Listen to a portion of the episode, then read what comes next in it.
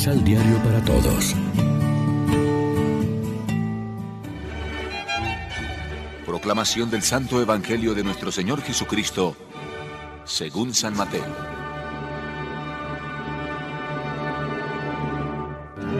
Tengan cuidado de no hacer el bien delante de los hombres para que los vean. De lo contrario, el Padre Celestial, Padre de ustedes, no les dará ningún premio.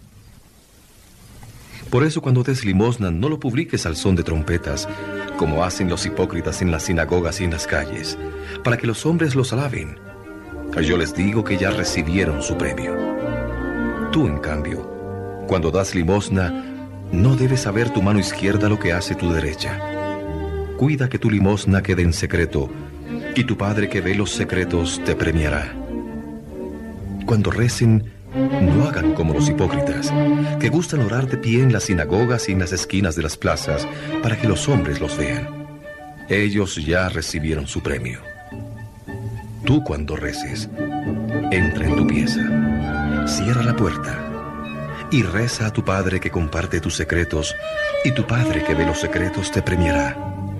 Al orar no multipliquen las palabras, como hacen los paganos que piensan que por mucho hablar serán atendidos. Ustedes no recen de ese modo, porque antes que pidan el Padre sabe lo que necesitan.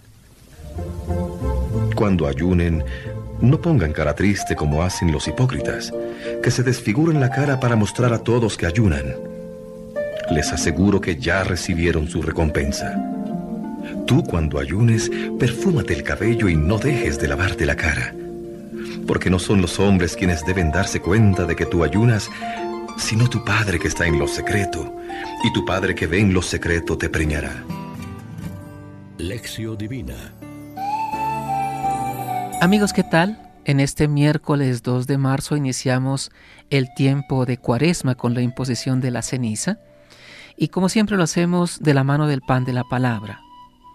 El texto evangélico de hoy pertenece al discurso del monte según el evangelista Mateo. Jesús habla de la justicia, es decir, en sentido bíblico, de la fidelidad a Dios que debe animar toda la vida moral. Y sienta un principio en tres aplicaciones concretas. El principio es obrar por Dios y no por el aplauso de los hombres. Las aplicaciones se refieren a tres obras buenas, en las que los judíos hacían consistir esa justicia ante Dios, es decir, la religión y la piedad. Estas tres obras son la limosna, la oración y el ayuno. En cada caso concreto Jesús contrasta la conducta de los hipócritas con la actitud del verdadero adorador del Padre, que nos recompensará porque ve en lo secreto. El mensaje sobre la conversión de la palabra tiene un relieve especial en este día en que comenzamos la cuaresma con la imposición de la ceniza. Necesitamos urgentemente un reajuste total de nuestras actitudes interiores respecto de Dios y del prójimo, una revisión a fondo de los criterios que guían nuestra conducta, así como de las prácticas religiosas pocas o muchas que realizamos. Al imponernos la ceniza, el sacerdote nos dirá, conviértanse y crean en el Evangelio. Frase lema que sintetiza el mensaje inicial de Jesús cuando comenzó su predicación.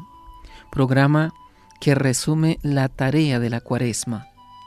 No es una consigna aguafiestas, sino una llamada a la sinceridad radical, un mensaje alegre de liberación y libertad de todo lo que es lastre y hojarasca, apariencia e hipocresía, egoísmo y lujuria, soberbia y desamor.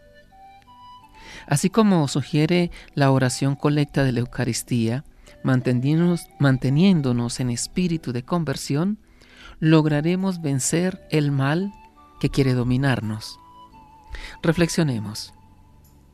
A la luz de la enseñanza que nos propone la liturgia para hoy, ¿estamos dispuestos a fomentar la solidaridad y la comunión con las personas que nos rodean y de manera especial con los más necesitados?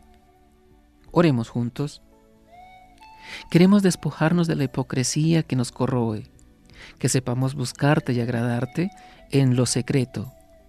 Queremos rehacer nuestra opción bautismal para llegar a la noche de la vigilia pascual como hombres y mujeres nuevos, renacidos de tu Espíritu. Amén. María, Reina de los Apóstoles, ruega por nosotros.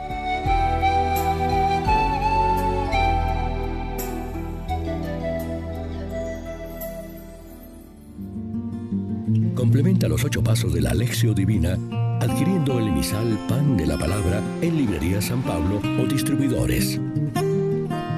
Más información www.sanpablo.co Pan de la Palabra. Vive la reflexión.